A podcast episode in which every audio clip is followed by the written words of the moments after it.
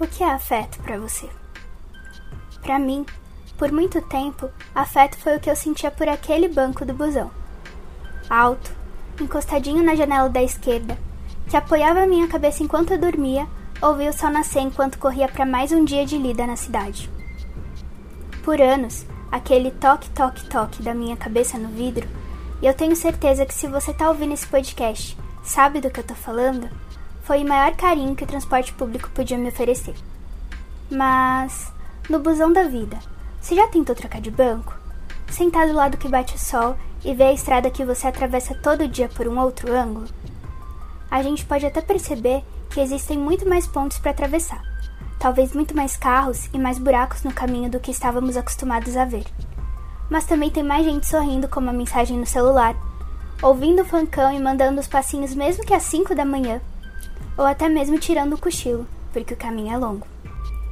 E esse é o nosso convite para você hoje: olhar para um assunto que temos contato todos os dias, mas sob um novo ponto de vista a sua quebrada.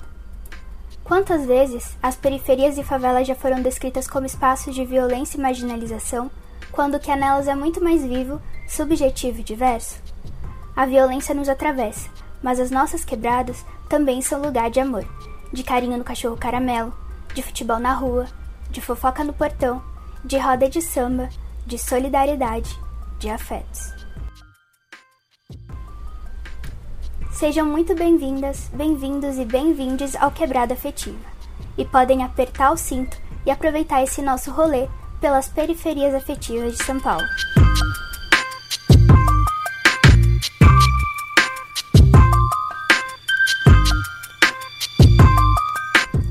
Eu sou Amanda Stabile e nesse primeiro episódio do Quebrada Afetiva a gente vai falar de amor, mas de um amor consciente. Não podemos deixar de apontar que os afetos periféricos são atravessados por diversas questões. Como que eu posso amar minha quebrada se eu preciso pegar dois ônibus e um metrô para conseguir ir no cinema, atravessar três quilômetros de terra batida para ir para uma escola e fazer uma mobilização para um abaixinado para construir uma pracinha aqui no bairro? Pois é, são dessas coisas que estamos falando. Essas barreiras e pontes que precisamos atravessar para enxergar o no nosso território como espaço de afeto. Por isso, no episódio de hoje, nós vamos conversar com dois especialistas para falar sobre essas questões e te ajudar e nos ajudar a chegar a essas respostas. O afeto é algo que faz parte da nossa vida, do nosso cotidiano, das nossas tomadas de decisão é, e é algo que é difícil de explicar, né? É algo que é difícil de ser traduzido em, em palavras. É algo que a gente sente, é algo que não está totalmente dentro daquilo que a gente consegue racionalizar. Minha sensação, pelo menos, né, é que muitas vezes a gente tem uma, uma, uma ligação com espaços, com lugares, com prédios, enfim, qualquer coisa do tipo, que não necessariamente está ligado ao espaço, né, mas está ligado às pessoas com as quais a gente convive naquele espaço. Esse que vocês estão ouvindo é o Leonardo Fontes. Ele é doutor em Sociologia pelo Instituto de Estudos Sociais e Políticos da Universidade Estadual do Rio de Janeiro. Nascido e criado em São Paulo, na Vila Gustavo, na zona norte da capital, ele também estuda questões relacionadas ao direito à cidade e à periferia. Não sei vocês, mas quando Leonardo apontou essa questão dos laços que fazemos com as pessoas tornarem os lugares afetivos para nós, me veio à cabeça a música do Criolo. Não existe amor em SP. Um Mas, Criolo, a SP que eu digo é nas regiões centrais.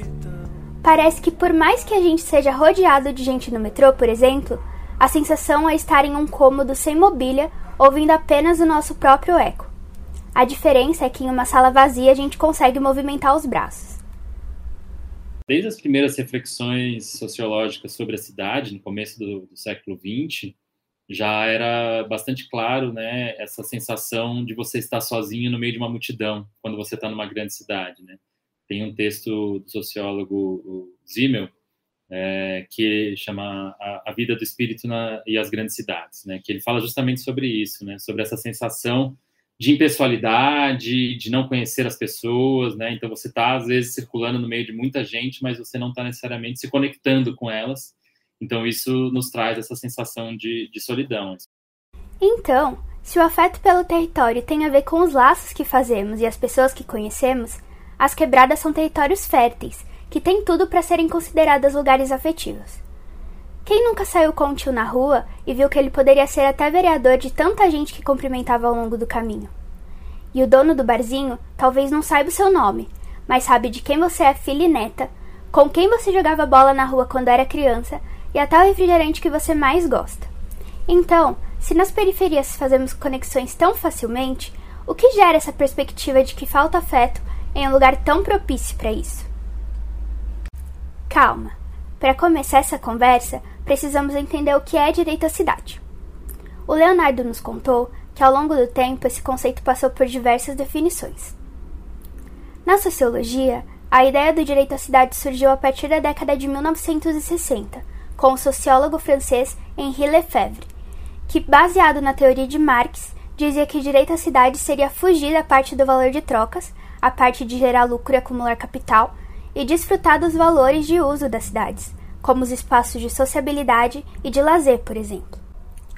Nos anos 1970, um sociólogo espanhol chamado Manuel Castells fez uma crítica a essa leitura do Lefebvre a partir de pesquisas empíricas e de lutas de movimentos sociais que estavam surgindo.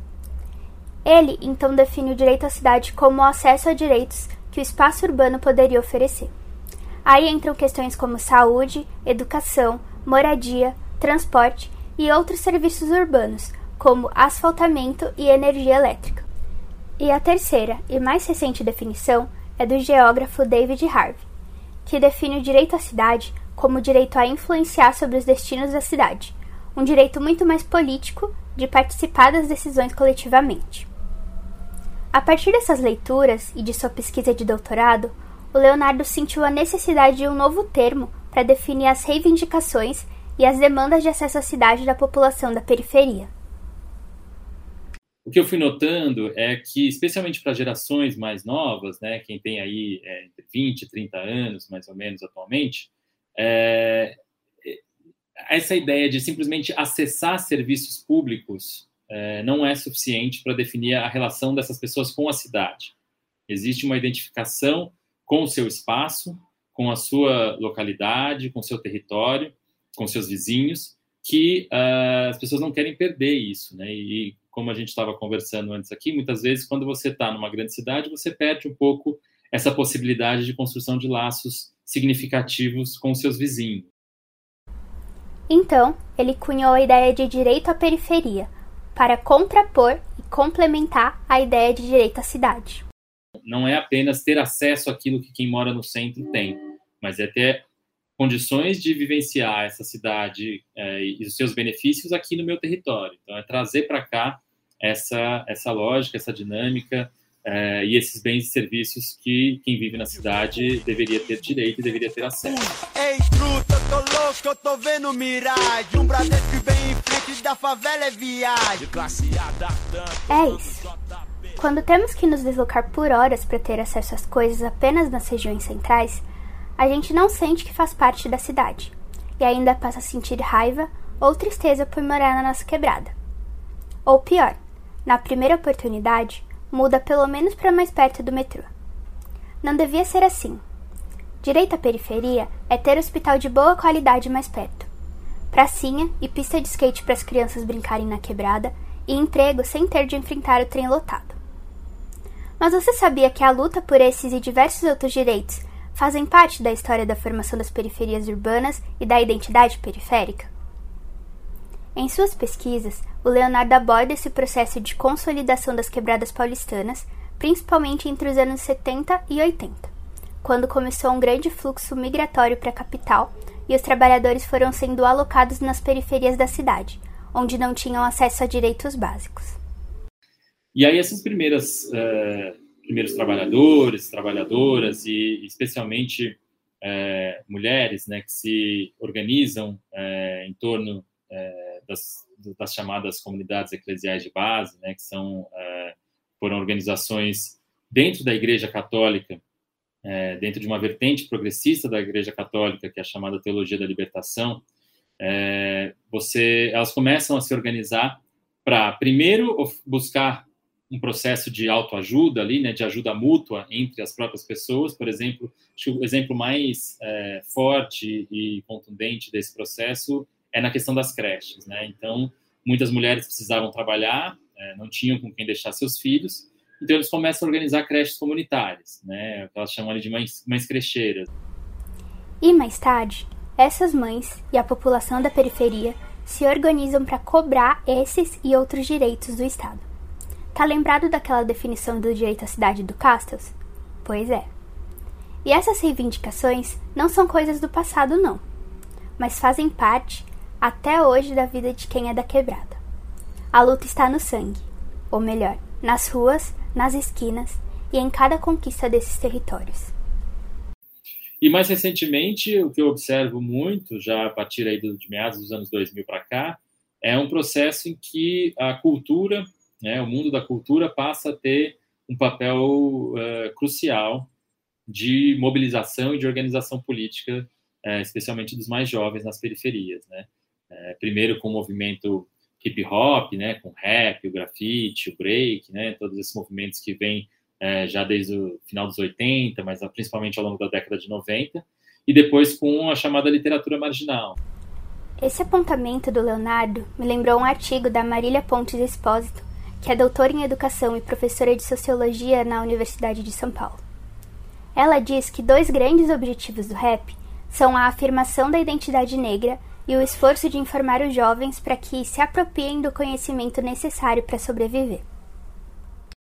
Isso é, percebo não só pelas letras em si, né, da, da, das canções de rap, mas pelas próprias pessoas das periferias com quem eu converso, me relatam muito isso, né? Quando você ouve uma letra do Racionais, por exemplo, você é um morador da periferia, você ergue a cabeça e fala, pô, que legal, eu sou da periferia, é, eu me, me, orgulho disso, e me orgulho é, dos meus traços físicos, mas e dos meus traços culturais, né? Ser negro, ter o cabelo crespo, enfim, tudo isso são, são traços que muitas vezes foram estigmatizados ao longo da nossa história, né? todo o nosso histórico de escravidão, de racismo estrutural, é, mas que passam a ser motivos de se orgulhar. Né? E isso é, for, é forte em todos os movimentos identitários que a gente tem observado mais contemporaneamente. Ou seja, além de te deixar consciente e com a autoestima lá em cima, o rap faz com que os moradores de quebrada tenham orgulho de onde vieram.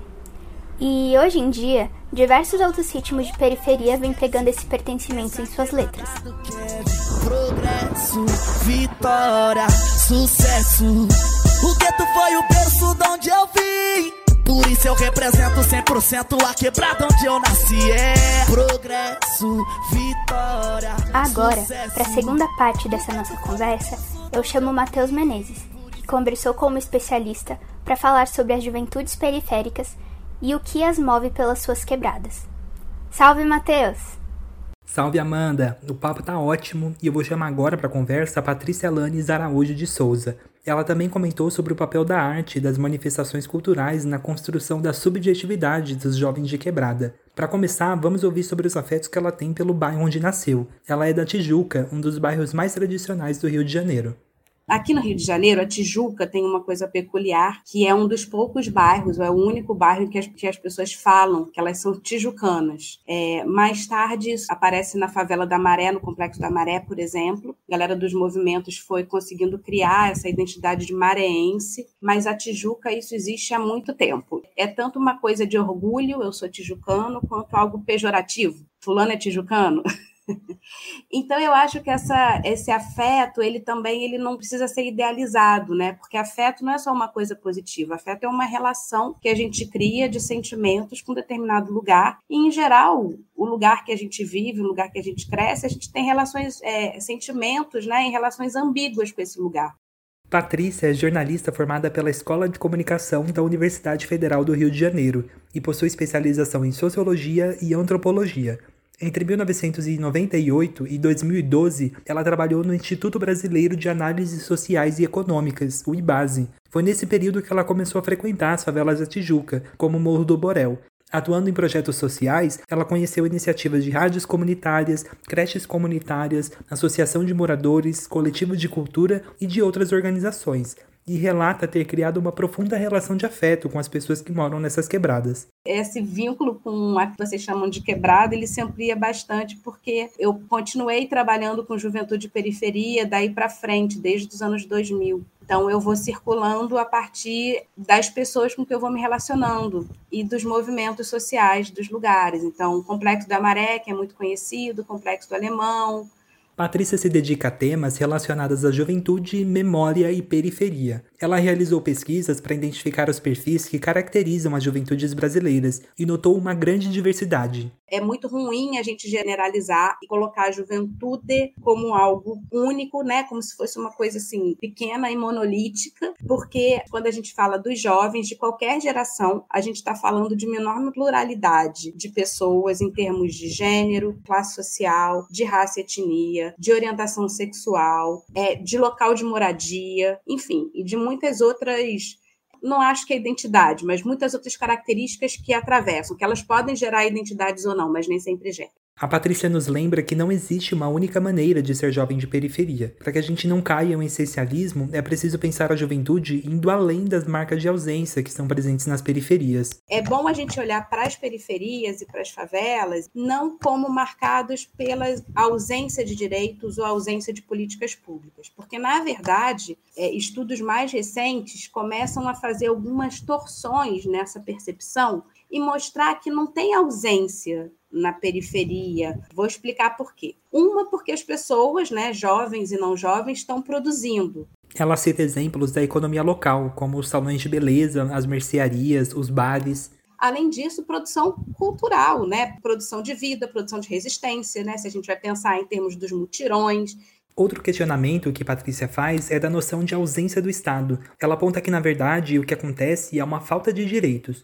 Por exemplo, a falta de estrutura nas escolas, o baixo investimento em equipamentos de saúde, essas são tarefas que deveriam ser exercidas pelo poder público, mas a maneira como o Estado se coloca nas periferias é com uma precariedade intencional. A gente pensar menos em termos de ausência de políticas e mais em termos de uma precariedade que é fabricada mesmo, sabe? Intencionalmente. Assim, ela é histórica e intencionalmente fabricado como espaço de precariedade e não como espaço de ausência, porque muitas vezes a gente faz esse discurso da ausência e parece assim, ah, quando chegar o Estado Estado, tudo vai melhorar. E aí a gente vê coisas tenebrosas como, né, aqui no Rio, a coisa da pacificação. Aí o Estado está chegando, chegando como? É a polícia chegando junto com os projetos sociais para garantir. E aí você vê que tudo se desmonta a partir do momento que um pacto entre a polícia e outros agentes paraestatais se desmonta e tudo se desmonta, porque não tem mais interesse econômico de manter aquilo ali, porque é tudo muito precário, né? Diferente de outras partes da cidade. É, e aí você vê que nessa precariedade, não romantizando, tá, gente? Eu não gosto dessa romantização das gambiarras, não. Mas, de fato, as pessoas são obrigadas a produzir a partir desse lugar, porque não tem outra opção, né? Então a galera vai produzir, o, vai fazer o mutirão, vai levantar casa, vai se juntar para fazer é, puxadinho do, da luz, do gás ou, do, ou da água, né? Assim, é na organização comunitária e na organização comunitária que hoje em dia não está na crista da onda, na visibilidade na internet, né, que não está bombando de views no TikTok ou no Instagram, é numa organização comunitária assim menos ruidosa em termos de visibilidade do que a gente está pensando hoje, que estão também essas formas de organização que permanecem ao longo do tempo, que resistem, porque as pessoas continuam criando redes de solidariedade que estão colocadas ali. Mano, essa parada é muito real. A precariedade que a gente de quebrada tá tão acostumado não é algo inocente, ela é fabricada.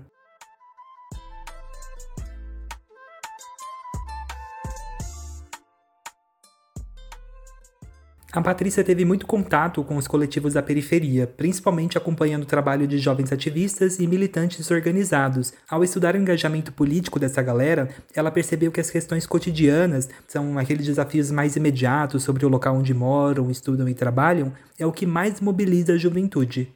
Que as pessoas se engajam, os jovens se engajam em ações e movimentos que estejam preocupados com a sua realidade imediata e em volta. Então, se a gente pensar nisso, a gente vê que o lugar do território, de pensar a relação desses jovens com o território, é muito central, porque a galera se mobiliza em torno daquilo que preocupa no seu dia a dia, no seu cotidiano. Então, em geral, isso acontece na sua quebrada, na sua né, favela, comunidade, periferia, porque a maioria está né, tá localizado em bairros periféricos ou em favelas e tal, a maioria da população está. Se a gente pensa na população urbana, sobretudo, mas também na escola, na universidade, que é onde a gente vê também que são lugares super importantes, onde as pessoas começam a se organizar coletivamente.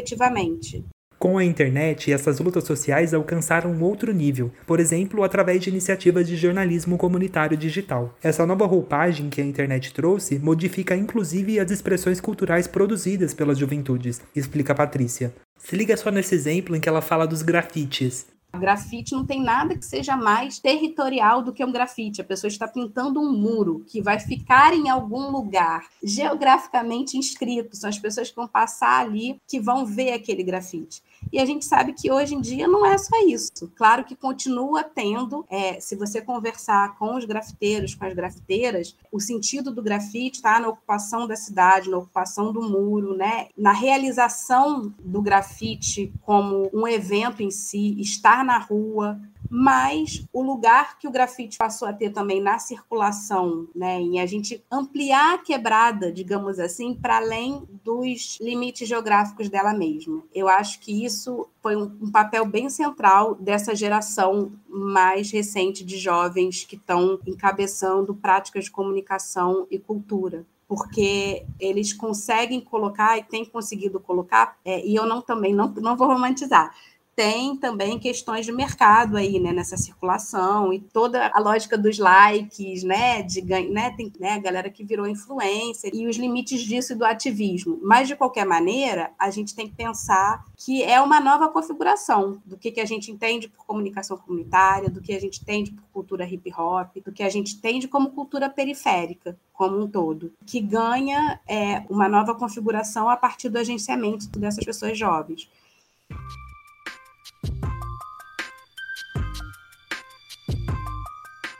Uau, que papo fantástico! O episódio de hoje está chegando ao fim, mas o nosso rolê pelas periferias afetivas de São Paulo está apenas começando. É verdade, Mate. Nos próximos episódios do Quebrada Afetiva, vamos conhecer histórias de amor pelo território nas quatro zonas de São Paulo. Até mais! Nos vemos na próxima esquina.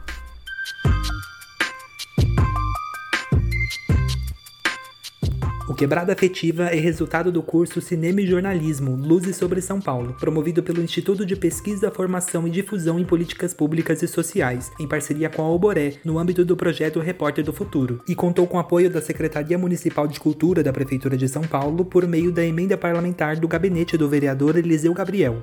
São Paulo, janeiro de 2022. Esse episódio usou trechos das músicas Nego Drama e Da Ponte Pra Cá, dos Racionais, não Existe Amor em SP, do Criolo, e Quebradas, do MC Paulinho da Capital.